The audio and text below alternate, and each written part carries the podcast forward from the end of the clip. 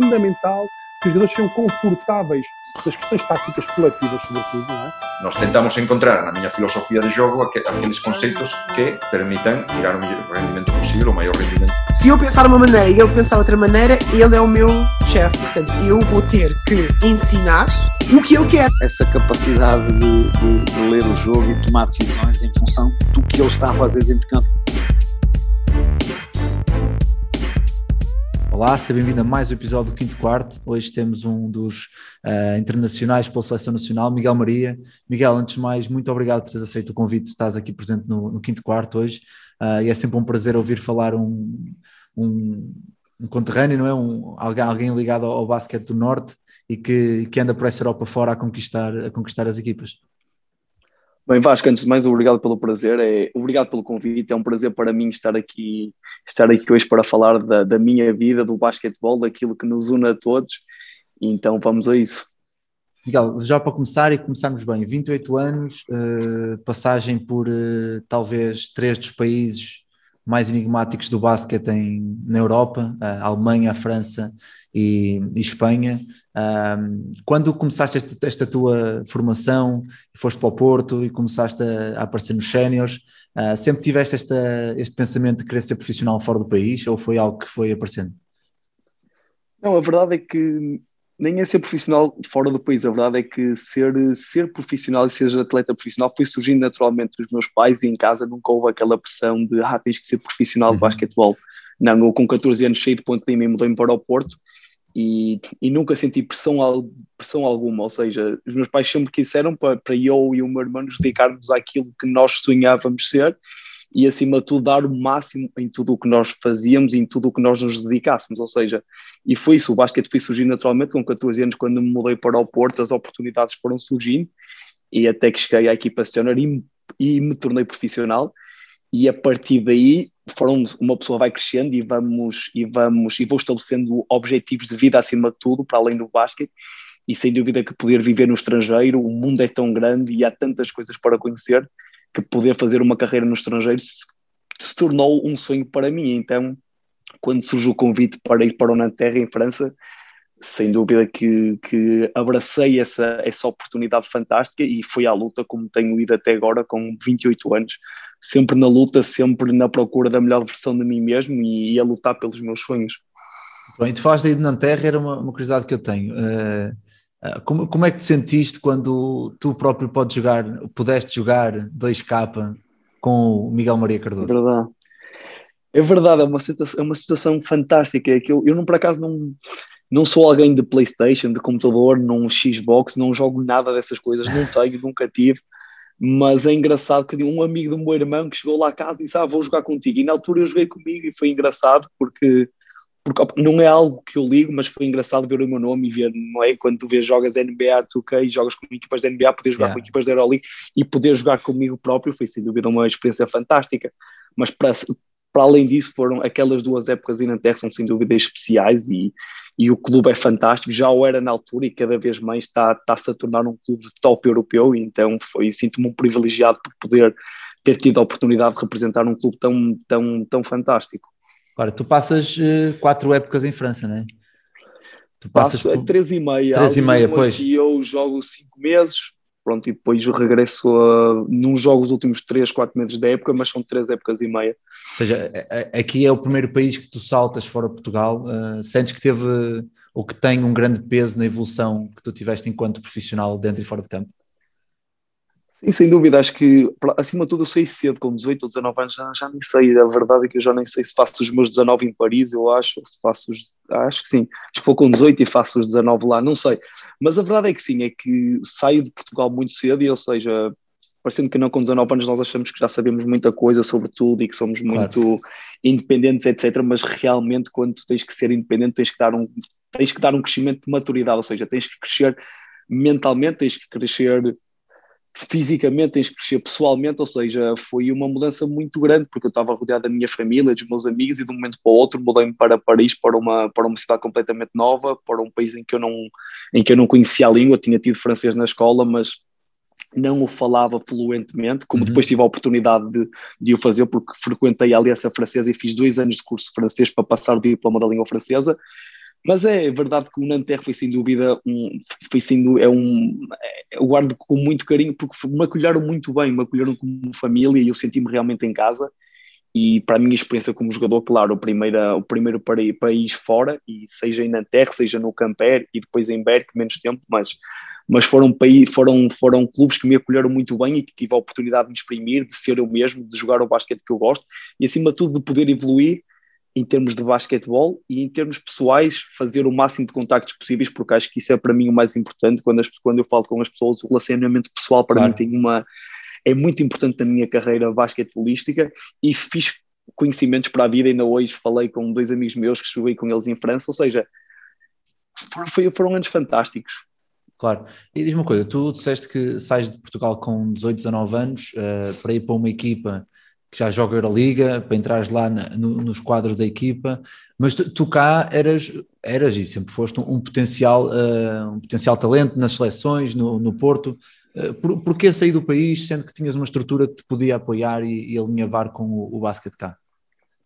Acima de tudo é o crescimento humano e em Portugal a realidade é que eu sabia quem eram as subvíncias, as pessoas todas do basquete acabam por ser sempre, quase sempre as mesmas pessoas, então gostava procurar, procuro sempre aprender, eu procuro sempre querer saber mais, procuro descobrir-me a mim mesmo. Em Portugal é a minha zona de conforto. Eu sei que uhum. posso voltar a Portugal um dia, que os meus pais estão em Portugal, os meus amigos, e sei que Portugal vai ser sempre a minha casa. Tenho sempre o meu lar em Portugal. Eu queria algo, queria algo novo, queria algo que me, que me puxasse a minha a, a sair da minha zona de conforto, que, que me, de enfrentar os meus medos, de ir à luta, de percorrer os meus sonhos. As pessoas diziam que ah, jogar Euroliga é difícil, ah, jogar numa equipa mas só estando lá e, e, trabalhando todos os dias é que nós temos noção de nos pormos à prova realmente. Ou seja, eu queria esse desafio, eu queria sair de Portugal, queria, queria experimentar acima de tudo, eu quero uhum. viver, é isso, eu procuro a felicidade e queria viver essas experiências, queria viver fora de Portugal. O mundo é enorme, não queria, não queria basear a minha carreira a, a viver a minha carreira toda em Portugal. Há quem o faça e eu respeito claro. isso plenamente. Não era o que eu queria para mim, ou seja, quando surgiu essa oportunidade, que coincidiu também com o facto da equipa sénior do Futebol do Porto ser extinta, foi, foi, surgiu naturalmente e eu aceitei de bom grado e não, e não, e não voltaria atrás das minhas decisões, todas as claro. decisões que tomei, que tomei tomarias, tu, tu, voltaria a tomá-las porque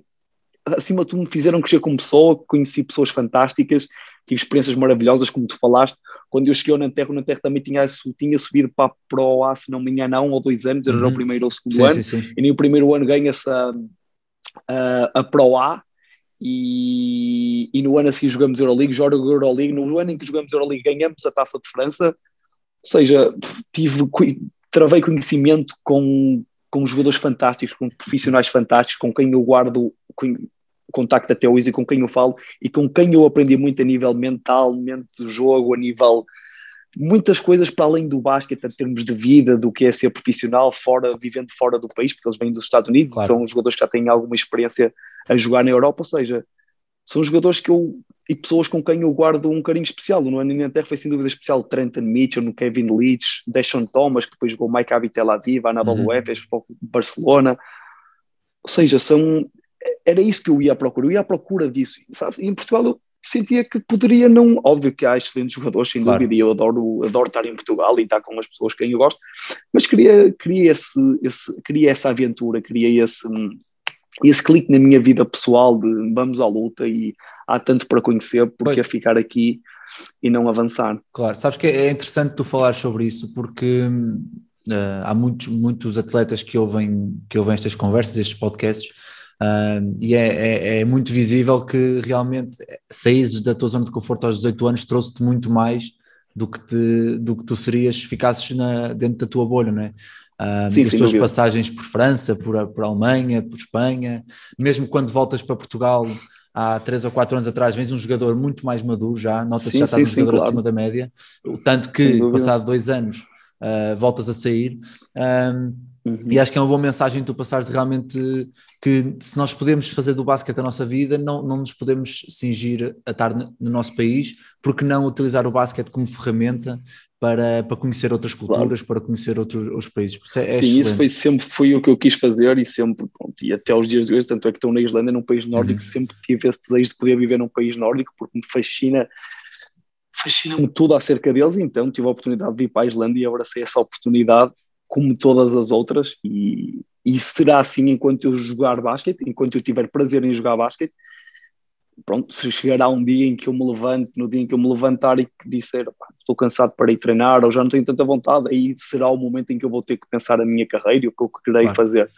Até lá vai ser sempre nessa nessa vibe de ir à luta, de ter novas experiências. Claro, agora casado, também que tenho a minha mulher, ou seja, também penso em construir uma família, ou seja, já não é tão Claro, claro, já não é já maluca, não é tão fácil como no início quando tenho claro. 18 anos, mas sem dúvida que é alguém que me apoia imenso e também é como eu, mente, mente aberta e espírito aberto, então é sem dúvida e fantástico. ajuda muito mais, ajuda muito mais Ajuda, fácil. claro. Uh, Miguel, tu tens passagens, ora bem, tens uh, França, Alemanha, Espanha, Portugal e agora Islândia. Islândia. Uh, estamos a falar de países em que, pelo menos, eh, pelo menos na Alemanha, Islândia e Espanha, a nível de cultura tática e de cultura profissional, são completamente dispares. Não é? Estamos a falar que Sim, na Alemanha é muito mais estruturada, é muito mais set play, Sim. em Espanha é muito mais conceito e leitura. Uh, como é que tu, uhum. enquanto jogador, te vais adaptando e te vais uh, uh, reidentificando com os, com os, os valores que vais apanhando, as táticas que vais apanhando, claro, é, acabaste, acabaste de falar muito bem, a verdade é que o basquete é 5 para 5, mas eu pensava que era assim, é, sempre, é 5 para 5, o basquete é igual em todos os lugares do mundo, é 5 para 5, dois cestos, uma bola, mas a verdade é que as experiências que eu vou tendo é que o basquete varia muito de país para país, uhum. e agora aqui quando eu cheguei na Islândia, cheguei à Islândia em outubro, e até dezembro eles estavam em quarentena, tinham alguns casos e para o desporto, ou seja, nós não podemos treinar, tive aqui dois meses em que não pude treinar e começamos em dezembro e logo em janeiro começou o campeonato, ou seja, não tivemos pré-época e nem jogos de treino, ou seja, o campeonato começou e eu tive que ir aprendendo como é que se aprendendo, entre aspas, como é que se jogava, como é que era o basquete islandês uhum. já em jogos de campeonato. E a verdade é que é extremamente diferente, como tu disseste, aqui, é um aqui na Islândia é um basquete extremamente rápido, um contra um, muitas posses de bola, muita liberdade aos atletas para poderem sabe, para poderem jogar uhum. baseado uhum. nas, no seu talento e na, na, sua capacidade individual de criar lançamentos, de criar uh, opções de tiro para os outros colegas. Em Espanha é um basquete extremamente tático, a Levoura é uma liga que joga extremamente bom basquete, muitas leituras, extremamente uhum. tático, extremamente técnico, em que tens muito pouco tempo para lançar, muito pouco tempo para tomar decisões, ou seja, todas as decisões más que tu tomas, o adversário vai, vai, vai, vai, vai aproveitar e tu vais pagar caro por isso. E na Alemanha não jogava a um nível muito alto, porque fui também numa dessas experiências, queria, estar, queria aprender alemão, então, mas era um, é, a realidade é que na Alemanha se joga um basquete a todos os níveis, eu senti isso. Uhum. Há, há ligas inferiores como a terceira liga e isso que não há limites estrangeiros, ou seja, tu podes ter muitos jogadores bósnios, croatas, eslovenos que jogam a esse nível e que podem claramente jogar em nível na Islândia, que podem jogar em primeiras divisões islandesas, portuguesas, o que seja, mas a verdade é que eles dão boas condições de vida na Alemanha, ou seja, quando chegas a uma certa idade, claro. se te dão um bom dinheiro, seja numa terceira, seja numa quarta divisão, pá, há jogadores que claro. pensam nisso e, e, e, faz com que as, que as divisões sejam extremamente competitivas, né? extremamente fortes e competitivas. As pessoas acho que às vezes não têm noção e eu tão pouco tenho, tinha noção até, até, até ter que jogar seja, o basquete é extremamente diferente. Eu vou-me adaptando. A pré-época é extremamente importante para isso. Quando chegas a um país novo, tens ali sempre um mês e meio, dois meses de, de jogos de treino que te fazem uhum. começar a perceber eh, como é que se joga, como é que é o basquete. Ou seja, tento adaptar ao máximo. Sou uma pessoa, tanto a nível basquetebolístico como a nível pessoal, que me adapto facilmente ao, ao país. Ou ao seja, país, sim, sim e é isso que eu faço. Em França adaptei uma língua, aprendi, não se falava muito bem inglês, tive que aprender francês, fantástico. Ou seja, em Espanha igual, Alemanha igual, ou seja, quer na vida claro. pessoal, quer na vida basquetebolística, tenho que fazer certos ajustes, mas sempre na, como eu disse, sempre na procura da, da melhoria e de, e de poder aprender sempre mais. Claro, e, e diz uma coisa, se tu pudesses agora todas as experiências que tiveste e que estás a ter até agora, se pudesses dividir por... Uh por, eh, ou distribuir por patamares, por exemplo, sei lá, a parte da organização de clube, a parte de treinadores, a parte de treino, a parte de preparação uhum. física, se tu pudesses fazer um, um, uma experiência à Miguel Maria perfeita, retiravas, claro. retiravas o que de cada lado ou mantias tudo, porque bem, tudo em... te, te, traz um bocadinho de, de diferente? Como eu disse, tudo me traz um bocadinho e tudo fez o Miguel Maria que eu sou hoje, ou seja, nunca vai ser perfeito em todos os lugares a que tu vais, tens que te adaptar, tens que arranjar soluções e não desculpas, porque é muito fácil dizer, ah, cheguei aqui, não sei o quê, não gosto disto, não gosto daquilo, vou voltar para Portugal. Nunca, nunca, há momentos difíceis, há momentos duros, é óbvio, nunca pensei em, opá, vou voltar para Portugal, estou cansado. Não, acho que vou sempre à luta. Os momentos difíceis são aqueles em que nós realmente nos conhecemos a nós mesmos e vemos a força que nós temos dentro de nós mesmos, porque quando tudo está bem é tudo muito fácil. Agora, quando quando estás a passar por momentos em que a bola não entra, ou que tens jogado menos tempo, ou que, ou que não te sentes bem na cidade, ou calmo, esses são os momentos em que tu tens que continuar a ir à luta e dar o corpo às balas. Ou seja, eu todas as experiências me foram extremamente úteis. É óbvio que o Nanterre era um, é um clube que jogava Euroliga, ou seja, todo o acompanhamento, desde nutrição, desde planeamento de treinos, desde preparador físico, desde instalações para treinar, é sem dúvida do melhor que há. Claro. O Benfica, o Futebol Clube do Porto, ou seja, também tive a sorte de ter o Benfica, tem condições fantásticas, o Futebol Clube do Porto também, ou seja, do melhor que há a nível europeu. Há equipas, já tive em equipas francesas e dizem, e há jogadores que já jogaram em Portugal, e o Benfica, o Porto e o Sporting, acredito que sim, e o Libanês, ou seja, Portugal está muito bem a nível de estrutura e são clubes conhecidos a nível mundialmente, quanto mais não seja, tem o claro. futebol que, parecendo que não, ajuda muito no desenvolvimento do, do basquetebol nestas equipas. Mas, sem dúvida, a organização da Alemanha, o estilo de vida que eu tinha na Alemanha, pá, eles são extremamente metódicos. Uhum. Eu levantava-me todos os dias às 5h45 da manhã, às 7 da manhã nós tínhamos treino individual duas vezes por semana, às 8h30 eu começava o meu, o meu curso de alemão, até ao meio-dia e meio tinha 4 horas de curso de alemão. Ou seja, eu adorava esse estilo, de, o estilo alemão no estilo de vida e estilo de basquete, porque eu adoro treinar de manhã, sou uma pessoa muito matinal não uhum. gosto de me levantar tarde. Em Espanha era tudo, tudo muito mais tarde, ou seja, eu pegava a parte matinal da Alemanha, em Espanha havia treinos que de manhã eram ao meio-dia, é algo que eu não gosto, que já é tarde. Mas em Espanha depois dava-me daquele rigor tático, a, a, disciplina tática, o, uma hora e meia de vídeo de scouting, uma hora e meia de vídeo pós, pós-partido, sabes? Ou seja, uhum. tudo isto vai dando. Em França, como eu disse, o Nanterre, o Camper, são, são clubes, Camper Nacional 1 era um, Camper, era um clube com extremamente boas condições de trabalho, um pavilhão fantástico, pessoas no clube que te ajudavam em tudo. Não sei que Mas, é, claro, é, é sempre, responder. É, é sempre um aqui na Islândia, e aqui na Islândia, que é o meu. Eu cheguei agora, estou aqui desde outubro, e em termos de condições, é um país nórdico, é isso que a mim me fascina.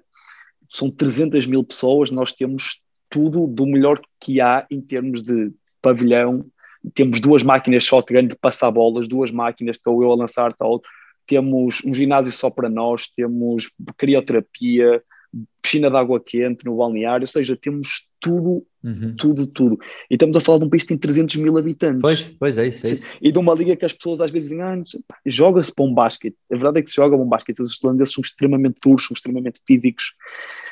Pá, e há Sim. muitas posses de bola, lançam bem, ou seja, tens de estar sempre atento. Eu, ao início, pá, quando surgiu a oportunidade de Islândia, estava assim meio hesitante, já tinha estado cá duas vezes com a, com a seleção, mas quando eu hesitei, eu disse: estava, pá, aquele, sabes, aquele, sempre aquele, uma ilha, longe, não posso, não posso pegar no carro no Natal e ir a casa, uhum. extremamente difícil para chegar aqui com os bolos. Ou seja, quando começou a surgir na minha cabeça, ah, vai ser difícil, e eu disse a mim mesmo: eu vou ter que aceitar porque é esta que eu quero, porque esta é difícil para mim e eu vou ter que me superar. Ou seja, e tem sido uma experiência fantástica. Começamos, come, não começamos da melhor maneira. Eu já estou aqui a falar de outras coisas. Não, para a tua vontade, meu. Não começamos da melhor maneira, mas já estamos a começar a subir e já, já está a começar a ficar melhor.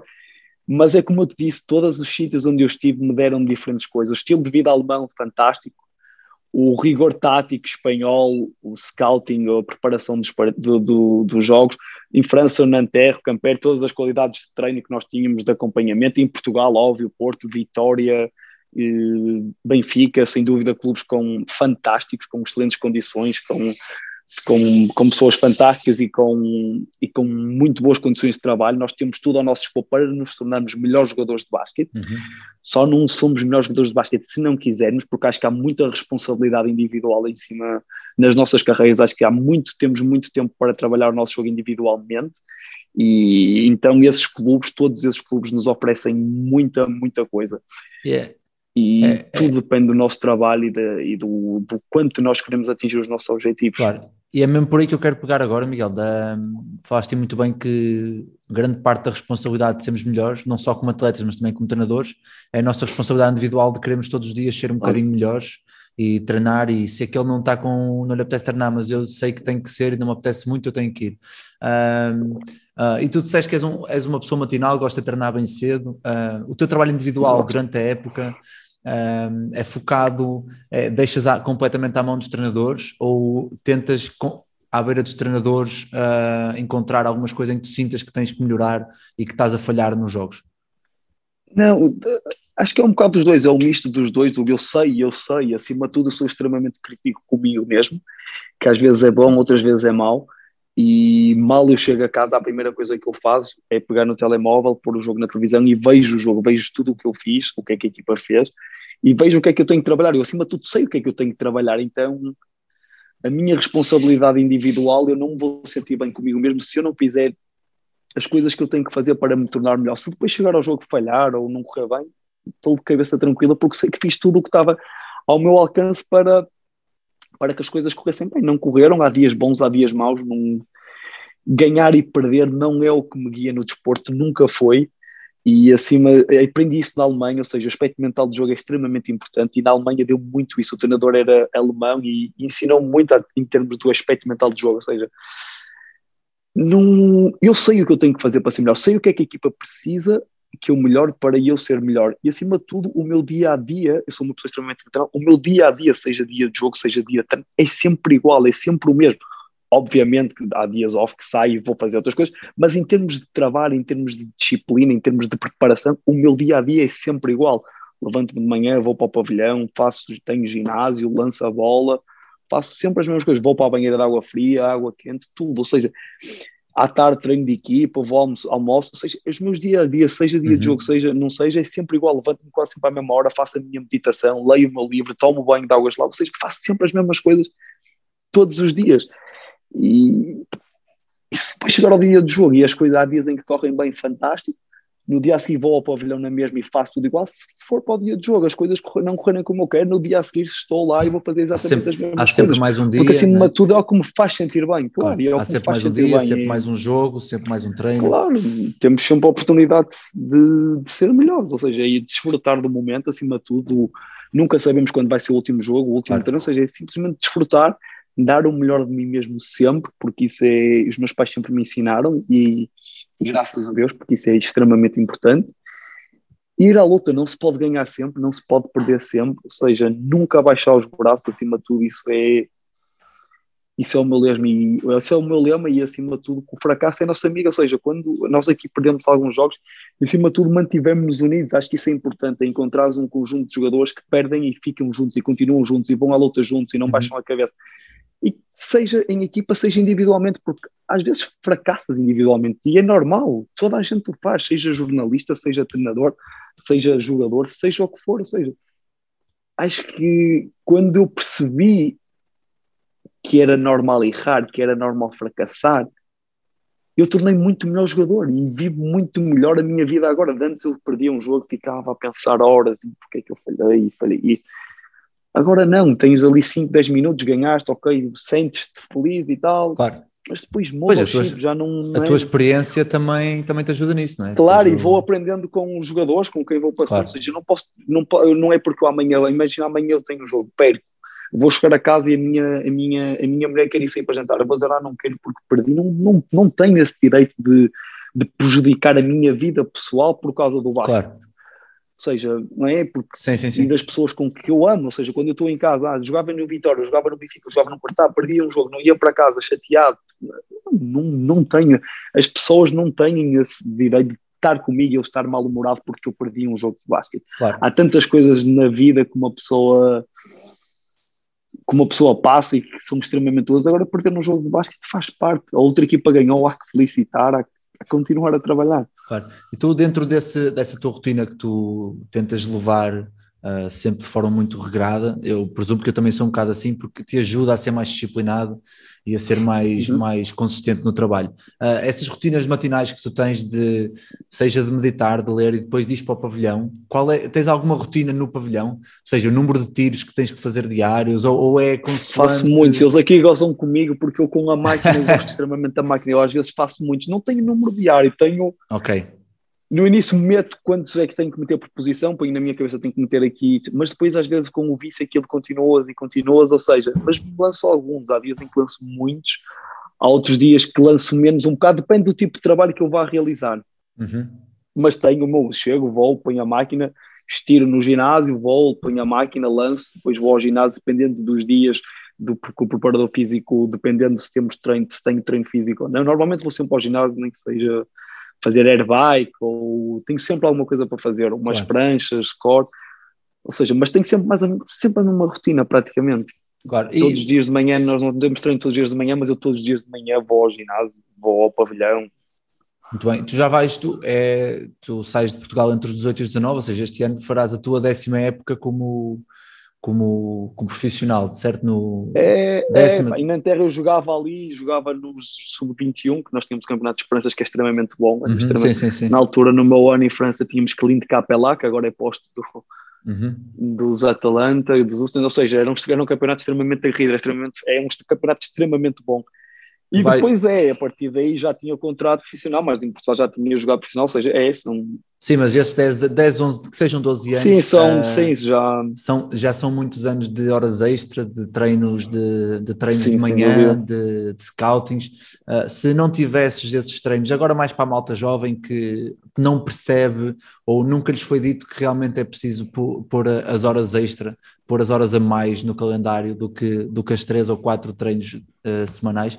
Quão importantes são para ti esses treinos a mais e enquanto jogador ahm, melhoraste drasticamente devido a estes treinos ou sentes que foi uma evolução não tão, tão grande e que sem esses treinos se calhar não, não fazia grande diferença? Bem, eu é como eu disse, eu, eu faço porque funciona para mim e porque, Uhum. e porque eu gosto e porque é a minha maneira de ser e é aquilo em que eu acredito. Ou seja, há pessoas que não o fazem e têm carreiras de sucesso, ou seja, Claro. não- eu- assim, é aquilo em que eu acredito é que as horas extras são fundamentais e são necessárias para eu me sentir bem, para eu estar tranquilo comigo mesmo, para e acima de tudo para eu, para, eu, para eu me tornar a melhor versão de mim mesmo. Ou seja, se eu treino 4 horas em termos de equipa, se eu puder pôr mais duas horas de treino individual, uma de manhã ou uma à tarde, Ótimo. e se eu tenho a vontade de o fazer, se tenho as capacidades, se tenho as condições para o fazer, eu vou fazê-lo. Há quem não o faça e eu respeito e tem carreiras de muito sucesso e se calhar mais bem-sucedidas que as minhas. Ou seja, há, há que respeitar. Eu acredito no trabalho, eu acredito nas horas extras e acho que isso é fundamental. Quanto mais não seja para, para ti, para, sabes, em termos mentais de dedicação, de superação, de esforço. Ou seja, acho que se- o conselho que eu daria a um, a um eu mais jovem se que tivesse a começar a carreira era dedica-te e passa horas extras no pavilhão porque são importantes, sem dúvida. Há, há treinos em que nós, eu, por exemplo, a base, há treinos em que se calhar posso passar um treino inteiro sem lançar ao sexto, se for um treino de muito 5 para 5, ou um Claro. treino em que haja pouco lançamento, ou seja, se eu depois tenho a oportunidade de pôr uma máquina e fazer mil lançamentos, seja, Ótimo, eu vou fazê-los. Não é? Por isso, ou seja, tudo, é tudo uma questão de, de ajustamentos, eu acho, é tudo uma questão de perspectiva, acima de tudo. Muito bem. Ah, Miguel, diz-me uma coisa, tu ao bocado estávamos a falar da, da parte das estruturas da, de- da Alemanha, depois da parte do scouting e preparação de jogos de Espanha, assim, tu nestes anos todos deves ter visto centenas e centenas de scoutings e de folhas de Muito que passaram vídeo. pela mão, muito vídeo que te passa pela mão. Ah, se pudesses Agora, hoje fazer, em dia, já passam aqui, eles mandam mais por e-mail e não sei o que, já há menos folhas. já é menos folhas, pois Mas é mais já fácil. passaram muitos, muitas folhas. Claro, se, se pudesses fazer um, uma sessão de vídeo eh, ideal, tu enquanto base e tu enquanto jogador de uma equipa, se pudesses colocar assim por pontos para, para aqueles treinadores que estão a começar, o que é tu achas que é muito importante estar numa sessão de vídeo, estar num scouting coletivo e num scouting individual, e o que é que achas que depois depende um bocado da- do que é que tu acreditas ou não, eh, o que é que achas que, não, que para ti, que a tua experiência não tem tanta importância? Bem, eu, a verdade é que eu já tive a sorte de ter excelentes, já tive excelentes sessões de vídeo. O Moncho Lopes é alguém que prepara extremamente bem os jogos e as sessões Uhum. de vídeo com o Moncho e no Futebol Clube Porto eram fantásticas, ainda para mais era o início da minha carreira e, eu tinha jogadores muito, extremamente profissionais comigo e tive essa sorte e estes jogadores com muita experiência e sem dúvida que as sessões de vídeo com o Moncho Lopes eram de um nível extremamente elevado em termos de scouting. A verdade é que eu como jogador acho que é fundamental vou começar em termos ofensivos, saber como é que a outra equipa defende, ou seja, é extre- para mim como base é extremamente importante saber como é que a equipa defende o pick and roll, como é que me defendeu a mim no primeiro jogo que fizemos contra eles e como é que tem vindo a defender nos últimos jogos, Uhum. ou seja, porque porque gosto de saber o que é que vão fazer, gosto, gosto de estar preparado, saber como é que defendem o como é que defendem saídas bloqueadas, saber como é que defendem movimentos de posto baixo, se fazem dois contra um, se não fazem, ou seja, ver, ver também quais são os jogadores mais frágeis defensivamente, são os jogadores mais frágeis a defender o pick and roll, tentar atacá-los, ou seja, acho que isso é tudo, acho que isso é tudo importante. Eu sou uma pessoa extremamente atenta ao detalhe, ou seja, o scouting eu, é algo que eu gosto e acho que é extremamente importante na preparação de jogos. Ou seja, tudo para mim é importante. Quanto mais informação claro. nós puder, nós puder, nós, eu, eu tiver ao meu alcance como base e os meus colegas acerca da outra equipa, melhor. Mas, em termos uh, ofensivos, desculpa, todos os ataques que se fazem. Desculpa, Miguel, não achas que não, não. poderá haver um excesso de informação para, para alguns jogadores. Já percebi que para ti que, tu, gostas é que de, depois... tu gostas de, de comer Sim, esse, claro, essa é isso informação que eu ia chegar. Acho que acima de tudo depois é também depende muito da equipa onde tu jogas, mas acima claro. de tudo depois o scouting é, é, bom para te ajudar, mas acima de tudo depois tens que ir lá e jogar basquete, acima de tudo depois é 5 para 5 de basquete e todos os jogos são diferentes, todos os jogos têm uma vida, todos os jogos são diferentes, não há dois jogos de basquete iguais, ou seja, tu podes preparar um jogo e fazer um scouting fantástico e a equipa aparece nesse dia com, com uma coisa que trabalhou essa semana em que tu não sabes e que, não, de que ainda não tinha feito em nenhum jogo essa época, ou seja, acima de tudo eu acredito no scouting, acho que é extremamente importante, quer ofensivamente, quer defensivamente, para estar preparado com com as coisas que, que as outras equipas fazem, mas acima de tudo acho que é basquete e acima de tudo tens que, tens que entrar em campo, jogar, divertir, fazê-lo de sorriso nos lábios, se possível, e desfrutar desse momento, porque é isso, é isso que eu acredito. É importante o scouting, é, eu sou alguém que gosto, mas acima de tudo o basquete, todos os jogos são diferentes e, e, é importante também termos essa liberdade de nós próprios depois temos essa, essa, essa liberdade de, de ir descobrindo, de ir errando, de claro. eu, sabes? Agora fizeram show, como é, que eu vou, como é que eu vou atacar este show? Agora estão a fazer keeper, o que é que eu vou fazer? É bom nós jogadores temos essa oportunidade de, de encarar as coisas novas também, de não saber tudo. Eu gosto desse desafio. Diz-me só uma coisa, a tua placa não está com os cantos todos partidos tanta vez que tu mandas ao chão quando chateias com os teus atletas? Tá, não está? Pois, a minha também, por isso é que eu arranjei uma solução muito boa, que é a 5 Clipboards, a nova parceria deste podcast, que é uma marca que produz e personaliza produtos para treinadores. A 5 tem como principal produto as placas estáticas totalmente personalizadas, com o teu nome, com o teu logo, com o que tu quiseres. Também produz agendas e cadernos de treino e tem uma grande box que podes ver em 5clipboards.pt ou nas redes sociais deles. Mas não te esqueças, ainda tens 10% de desconto em todos os produtos se usares o cupom 5 quarto. Por isso, não percas esta oportunidade e visita-os. Claro. Ou seja, e, e diz uma coisa, é uma tu, questão... uh, durante o jogo, uh, tu queres, e a posição de base tem esta, esta benesse de passar muito tempo com a bola na mão uh, e de perceber muito bem o que é que está a passar em cada situação de bloqueio direto, bloqueio indireto, mesmo de defesas de ajuda. Uh, achas importante os treinadores darem liberdade aos jogadores que estão em campo, dentro do campo a jogar, de dizer, ok, ó coach, agora eu estou a perceber que quando eles estão a defender o show com aquele grande, ele está a chegar sempre meio segundo atrasado e o nosso claro. grande pode fazer um slip, esse tipo de coisa. Claro, claro, claro. Acho que claro, é muito importante claro, essa parte. Sim, claro, importantíssima, claro, acima de tudo, então se nós pudermos ler e nós entendemos-la, e aqui na Islândia eles dão-nos muito essa liberdade, o treinador é extremamente bom nisso, que dá-nos liberdade de podermos às vezes sair um bocado do guião, entre aspas, e, e claro, se, se estás a perceber, perceber que um grande deles está sempre atrasado no show, em tempo que ele está em campo, vamos atacá-lo com pick and roll, e se, se, está a dar frutos, vamos continuar e vamos manter nisso até, até deixar de funcionar e até temos que arranjar outra, outra maneira de os atacar. Claro, uma, mais uma questão que eu estou super curioso para saber é em relação à Islândia, uh, porque tu no início disseste que o jogo é muito mais rápido e há muito mais posse de bola, ou seja, o ritmo, o ritmo aumenta, aumenta imenso. Como é que tu tiveste que te adaptar enquanto base que vem, que vem, de, que vem de Espanha, é, onde, às, onde, onde, o ritmo é alto e é elevadíssimo, mas é mais estático claro, e não é, é tanto é a disparar e a fazer quase 100, 120 postos é, de bola. É, como eu disse, fui como eu te disse, eu fui aprendendo jogando, porque cheguei uhum. e tudo, começamos logo o campeonato. E a primeira equipa era logo dois bases americanos que lançam, lançam, lançam extremamente bons em, em termos individuais. Aqui há muitos jogadores com muita capacidade individual que jogam um contra um, são extremamente rápidos, ou seja, bases completamente diferentes do que eu estava habituado em Espanha. No meu último ano, Dani Rodrigues, um base extremamente, uhum. extremamente tático, de pôr a equipa a jogar, extremamente pensativo, cerebral. Uh, Dani, Dani Rodrigues tem, e outros, há vários, agora não me lembro todos os nomes dos bases da PSK Vícios do Corunha, o base do Breogão, ou seja, extrem, bases extremamente pensativos e cerebrais, não é? Que põem a equipa a jogar e que estão lá para controlar os ritmos. Aqui o ritmo é extremamente elevado, há muitos bases de jogadores de um contra um, ou seja, tive que, tive que me ir habituando jogando. Foi assim, não claro. tive pré-época, não, não sabia, não tinha visto jogos da. Tinha visto o primeiro jogo da minha equipa, porque eles jogaram um jogo antes de eu chegar cá e depois parou por causa do Covid, foi quando eu cheguei. E, e vi que era extremamente, extremamente rápido. É bom, tem as coisas boas, tem coisas más, mas, mas claro, tenho que me adaptar e continuo-me a adaptar até, o dia, até aos dias, até hoje.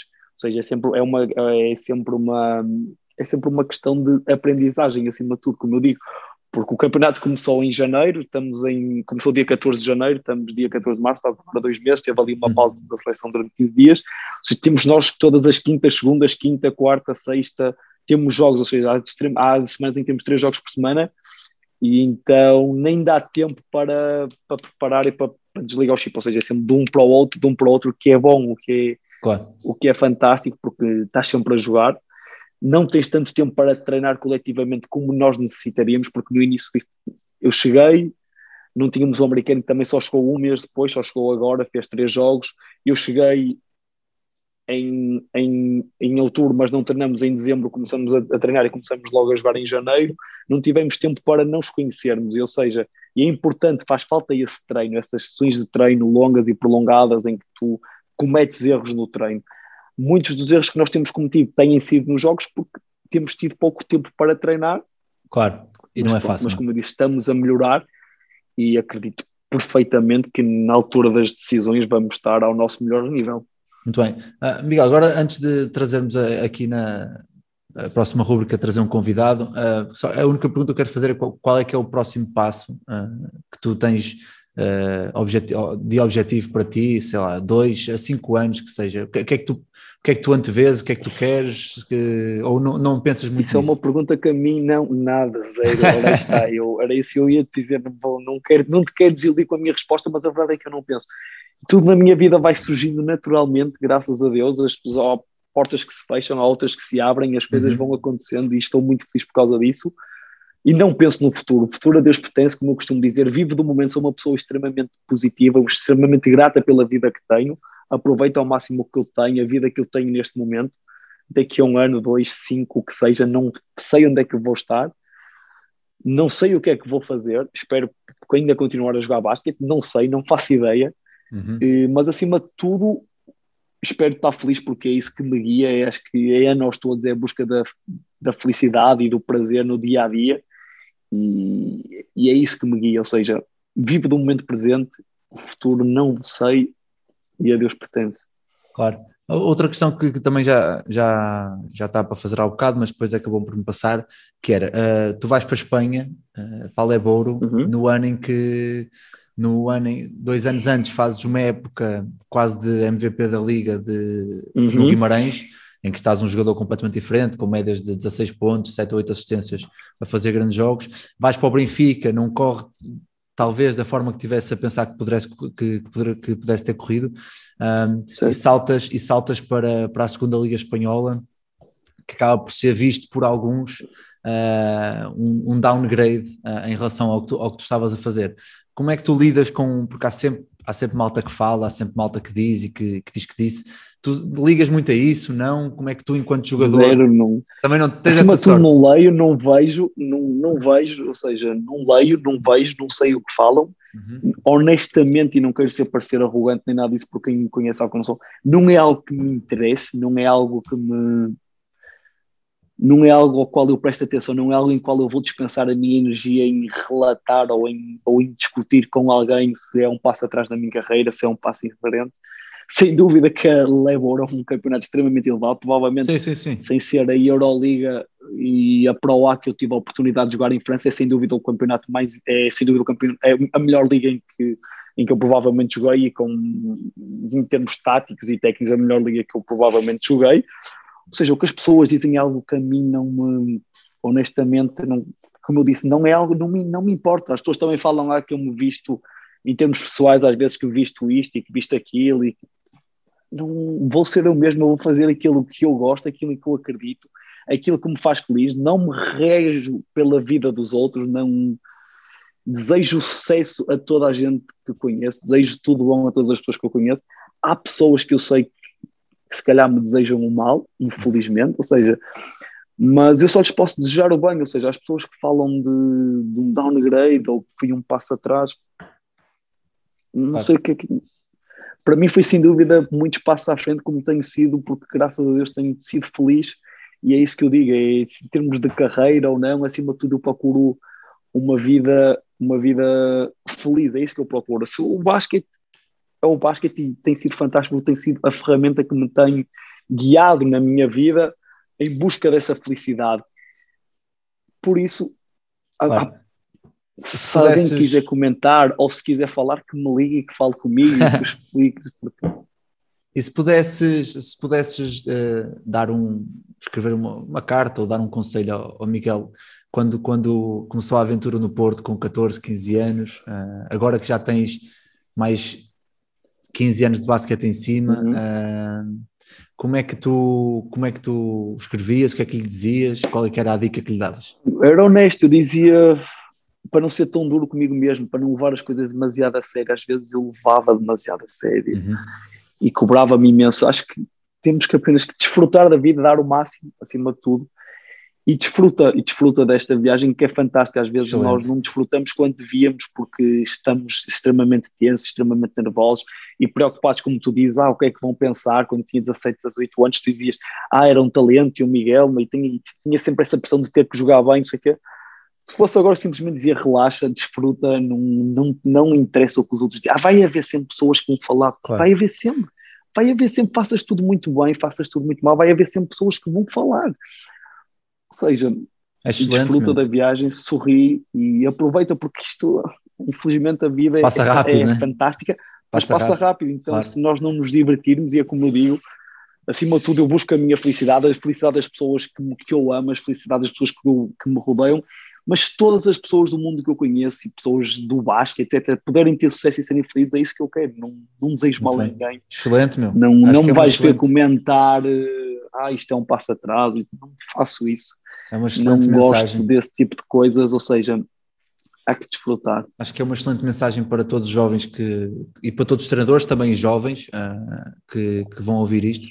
Uh, e bem, nós falamos de, de treino durante a época e, e, eu achei, vou já aqui uh, fazer entrar o nosso convidado, achei por bem trazer alguém que te ajudou a treinar também no fora da época, por isso trouxe oh, uma lenda treinador André Silva, sem dúvida, também conhecido por Pachá. Uh, sem dúvida. André, antes de mais, muito obrigado por ter aceito o convite, uh, em cima do, mesmo em cima do joelho, o homem do momento. Uh, pai, a partir de agora o palco é teu, faz o que quiseres com isto, tu é que sabes.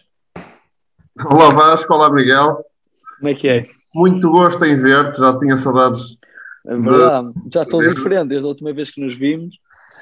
Estás, estás menos moreno, não sei Já curti o cabelo, menos moreno, branco, não há sol. Não é fácil, mas vamos à luta. Vasco, em primeiro lugar, o homem do momento é o Miguel, hein? claramente. Está em grande. A fazer os números bestiais, a fazer os números bestiais. Ah, vamos, ao, vamos indo.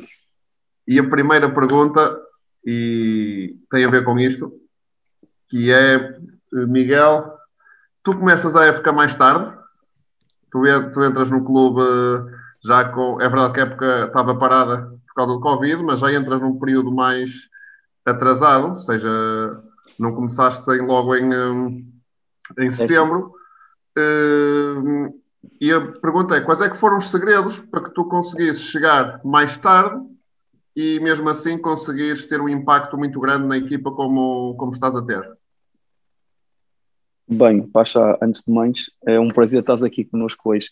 Como tu disse, já não te vi há algum tempo e espero que esteja tudo bem contigo, com a tua mulher, com a tua família. Espero que estejam todos bem. E depois, como eu disse, né, o que tem sido esta conversa com o Vasco, acho que é acima de tudo o trabalho que eu vinha a realizar desde que a época parou, parou em março, em, em Espanha, ou seja, eu estava no Almança e a época parou devido ao Covid e eu, dia 16 de março, regresso a Portugal e a partir daí eu sou alguém que gosta de treinar, ou seja, acima de tudo gosto de treinar, gosto de jogar basquete, mas também gosto de me sentir bem comigo mesmo e gosto de treinar fisicamente, de, de estar em casa, umas flexões, uns saltos, umas corridas.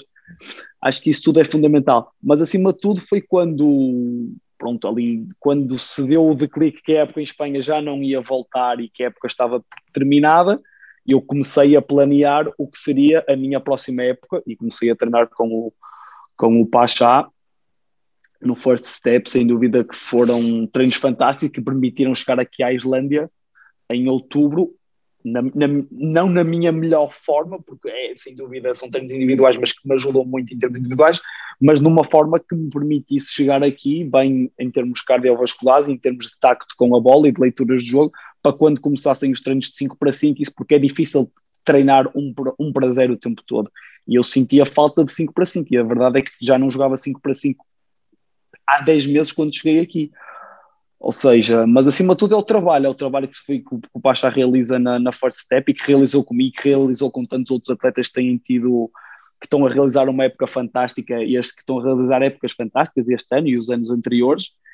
E, acima de tudo é isso que eu falei, é o trabalho, é a dedicação, é, é as horas extras. Eu vinha, eu estava em Ponte Lima, quando conduzia, vinha treinar com o Pachá, voltava para Ponte Lima. Ou seja, é, é dedicação, é isso que eu acredito e, e, estou grato a pessoas como o André e todas as outras pessoas que investem o tempo delas em me melhorar como jogador de basquete e em melhorar como pessoa. Há tantas outras pessoas por quem eu estou grato e que às vezes não tenho a oportunidade de dizer.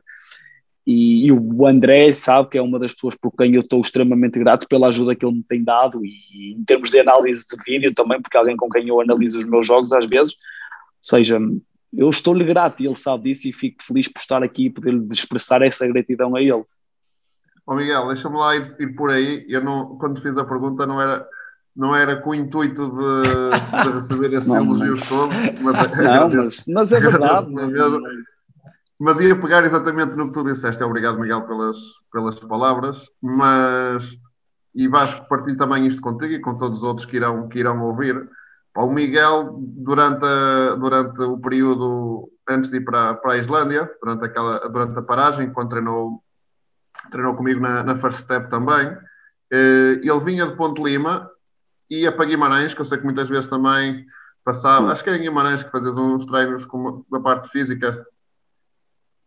Não, não só, era em Ponte Lima também, era lá em Ponte Lima, era, no, era tudo em Ponte Lima. Mas ia sair daí e ia para lá para Ponte Lima. É isso. Vinha de Ponte Lima a correr para treinar no Porto, para depois ir para Ponte Lima outra vez. Uh, opa, isso é realmente inspirador, não só para os outros atletas, como é evidente, mas claro. essencialmente para os outros atletas, mas é também para nós enquanto treinadores. Fosse qual fosse a minha agenda, fosse qual fosse a minha agenda, a partir do princípio que eu sabia que o Miguel vinha de Ponte Lima de propósito para treinar, fosse onde fosse, tinha que arranjar um espaço claro. para ele. Nós para arranjamos ele isso, eu também estou grato, porque nós arranjávamos sempre um sítio. Fomos ao Vasco da Gama, íamos ao Académico, íamos para o Pavilhão Novo. E isso é, é verdade. É isso aí, ou seja, é essa gratidão que eu expresso e que às vezes nós não temos a oportunidade de expressar, porque às vezes nós não dizemos tudo o que sentimos, não sei se. Mas a verdade é que os, há muitas pessoas para quem eu estou grato na minha carreira, e desculpa para estar a, a interromper, mas e se calhar elas nem sabem, e eu estou extremamente gratas e elas nem sabem. Ou seja, isso é, é algo que me deixa às vezes. É bom expressarmos gratidão e dizermos às pessoas o que realmente sentimos. Eu acredito extremamente nisso. E para achar, e eu nunca tinha dito, e digo-te agora pessoalmente, isto vai ouvir muita gente, eu estou grato pelo trabalho que nós desenvolvemos ao. Não foi, não foi só este ano, porque já tínhamos trabalhado juntos anteriormente, e aproveito para te agradecer pela, pela tua dedicação e pelo que fazes, não só comigo, mas com outros atletas, porque faz falta projetos desse em Portugal, porque há muito talento em Portugal e, há, e faz falta pessoas dedicarem-se ao basquete e, e acreditarem no, nessas horas extras de trabalho, porque são importantíssimas. Desculpa. Muito obrigado, Miguel, e é recíproco. Uh, Interrompi-te. Não me interrompes nada, estamos aqui a, a, falar, ninguém interrompe ninguém, senão era um, era um monólogo. E a segunda coisa, te ia perguntar também, que é, uh, nós temos uma coisa em comum, não sei se tu sabes, Vasco, mas eu e o Miguel que crescemos e começamos na, a, a, nossa vida desportiva uh, no Alto Minho. Eu comecei em Paredes de Cora, mas uhum. aos, aos 12 anos fui para Ponte Lima e vi o Miguel crescer ainda era um bebê, e, um, e acabamos por, por, por ter, no fundo, o mesmo ponto de partida, com pessoas que nos foram realmente que nos ajudaram muito e, e muitas delas são as mesmas, são as mesmas pessoas. Um, e o que eu ia perguntar ao Miguel era um, o que é que te levou, motivou uh, e inspirou também a uh, vires de uma, de uma zona onde o basquete uh, não tem a dimensão que tem, por exemplo, em Paris, onde já estiveste, uhum. e o que é que te motivou a procurares uma carreira internacional? Porque de certeza que também tens a possibilidade de jogar a nível eh, nacional, não tenho dúvidas nisso, mas o que é que te motivou ou, e, ou inspirou para um, procurares e investires numa carreira internacional? Bem, como eu disse ao Vasco anteriormente, acima de tudo, eu não.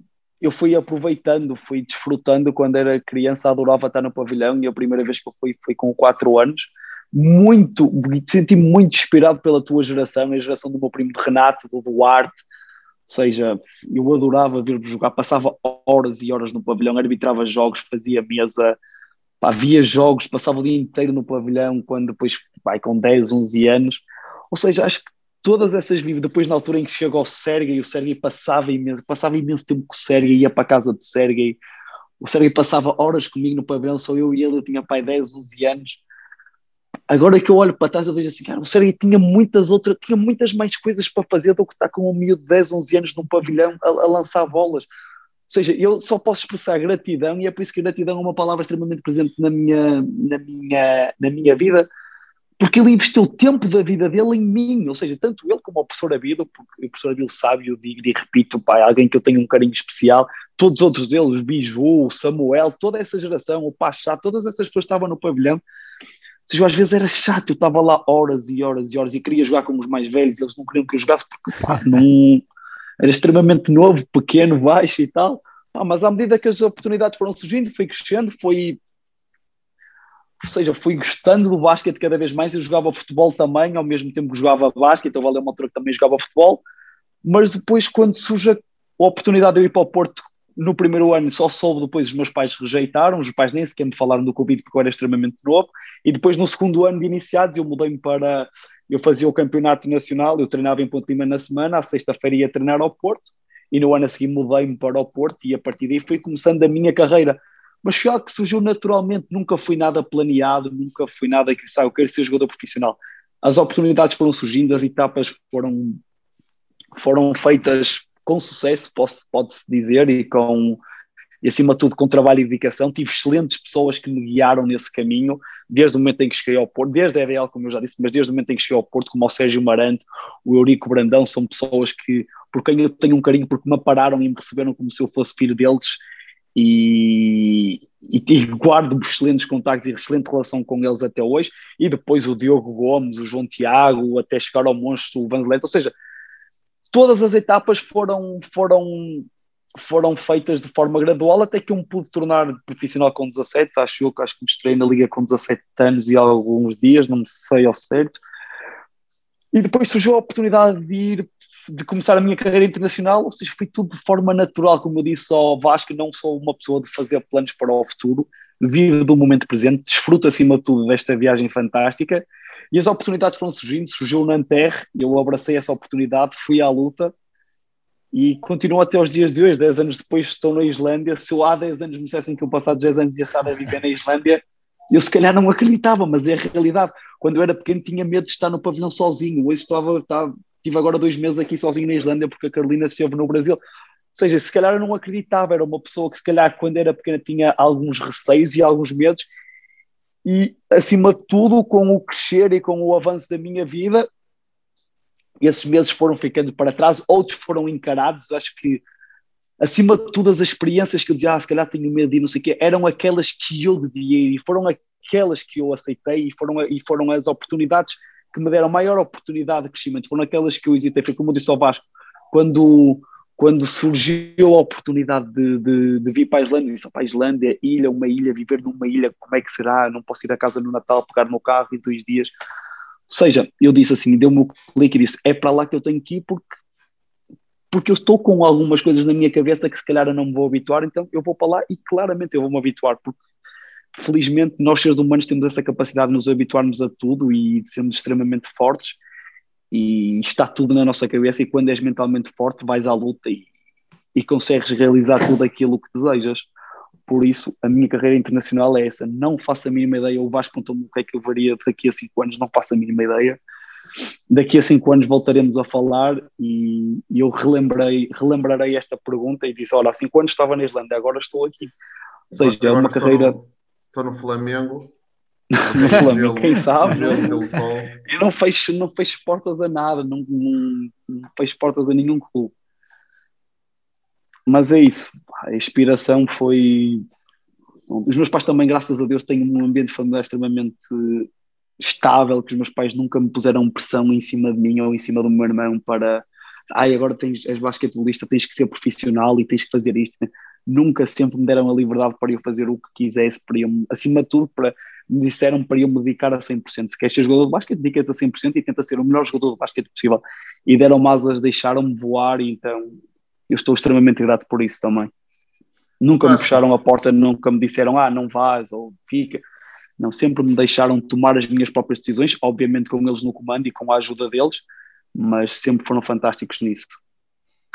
Vasco, eu não vou, não me vou alongar e não vou. Hum, de certeza que a vossa conversa está extremamente interessante, mas só queria deixar aqui uma reflexão para o, para o final. Não sei se o Miguel já falou disto ou não, hum, mas deu, deu toque há pouco em relação ao Sergei.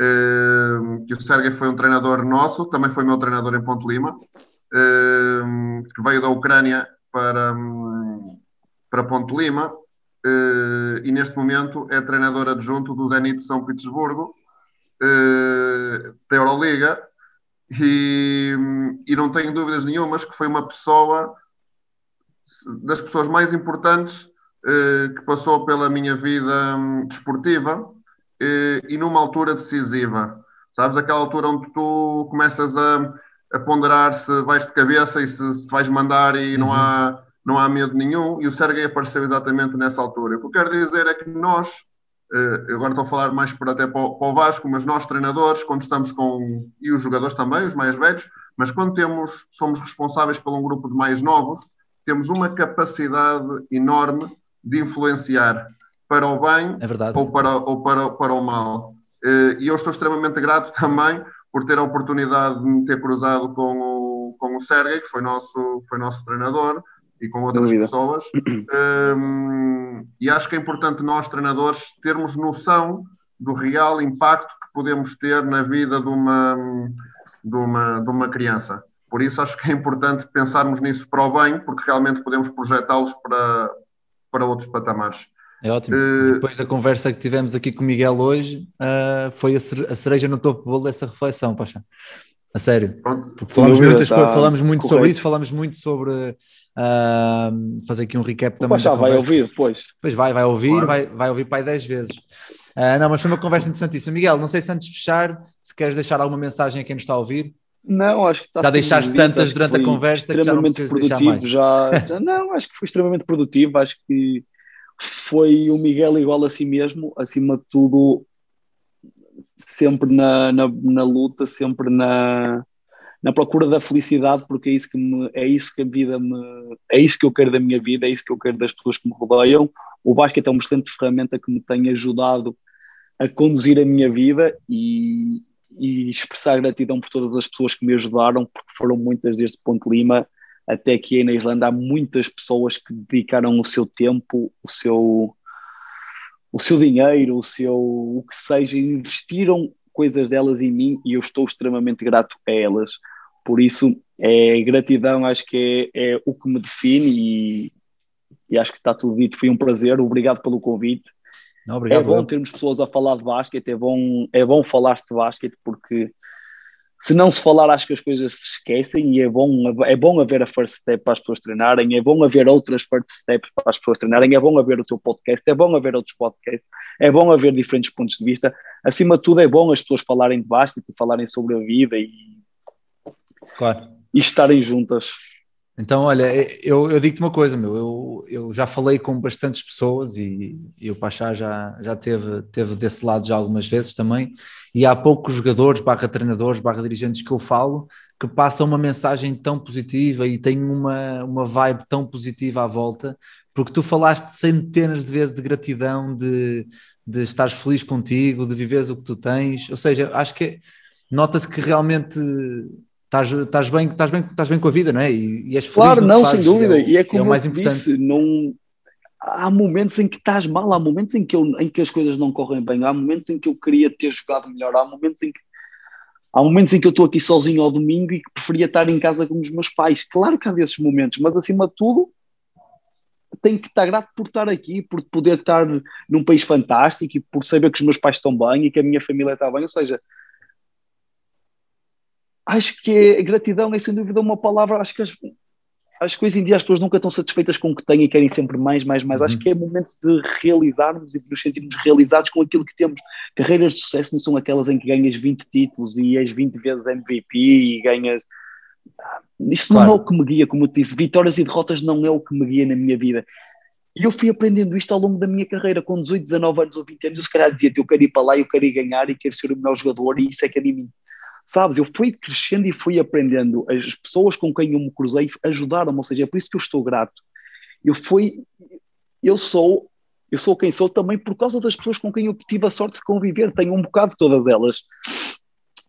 E isso, isso que me deixa feliz. Há momentos em que eu estou, momentos em que eu estou, em momentos em que eu estou em baixo, mas acima de tudo, saber que não os momentos baixos não vão durar para sempre. Ou seja, há que ter um equilíbrio, nem never too high, never too low, como eu costumo dizer.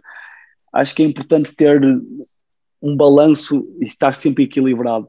Claro. Ou seja, estou grato pelo que tenho, pela vida que levo, pelas pessoas que tenho, pelas pessoas que tenho na minha vida, e isso é o mais importante. Óbvio que adoro o basquete, quero ser sempre a melhor versão de mim mesmo, isso sabes, e eu vou trabalhar sempre para isso, mas há dias em que vai correr melhores do que outros e temos que estar de cabeça levantada e, e seguir na luta. Claro, olha, e é, é nessa, nessa, nessa ideia que, que aproveito para fechar. Uh, agradecer mais uma vez aos dois por, por terem aceito este desafio e por ter- terem estado aqui a falar com, comigo e quem, com quem nos está a ouvir. Agradecer também, e aproveitando aqui o onda de gratidão, agradecer a toda a gente que tem apoiado os projetos que eu, que eu continuo a mandar para fora, seja eu, seja o Pachá com a, com a marca, seja os podcasts, seja os vídeos. Uh, quero agradecer também a, a toda a gente que, que nos ouve e que nos apoia e, e dar-vos um grande abraço aos dois e que a época Pachá finalmente retorne nas próximas semanas, por favor.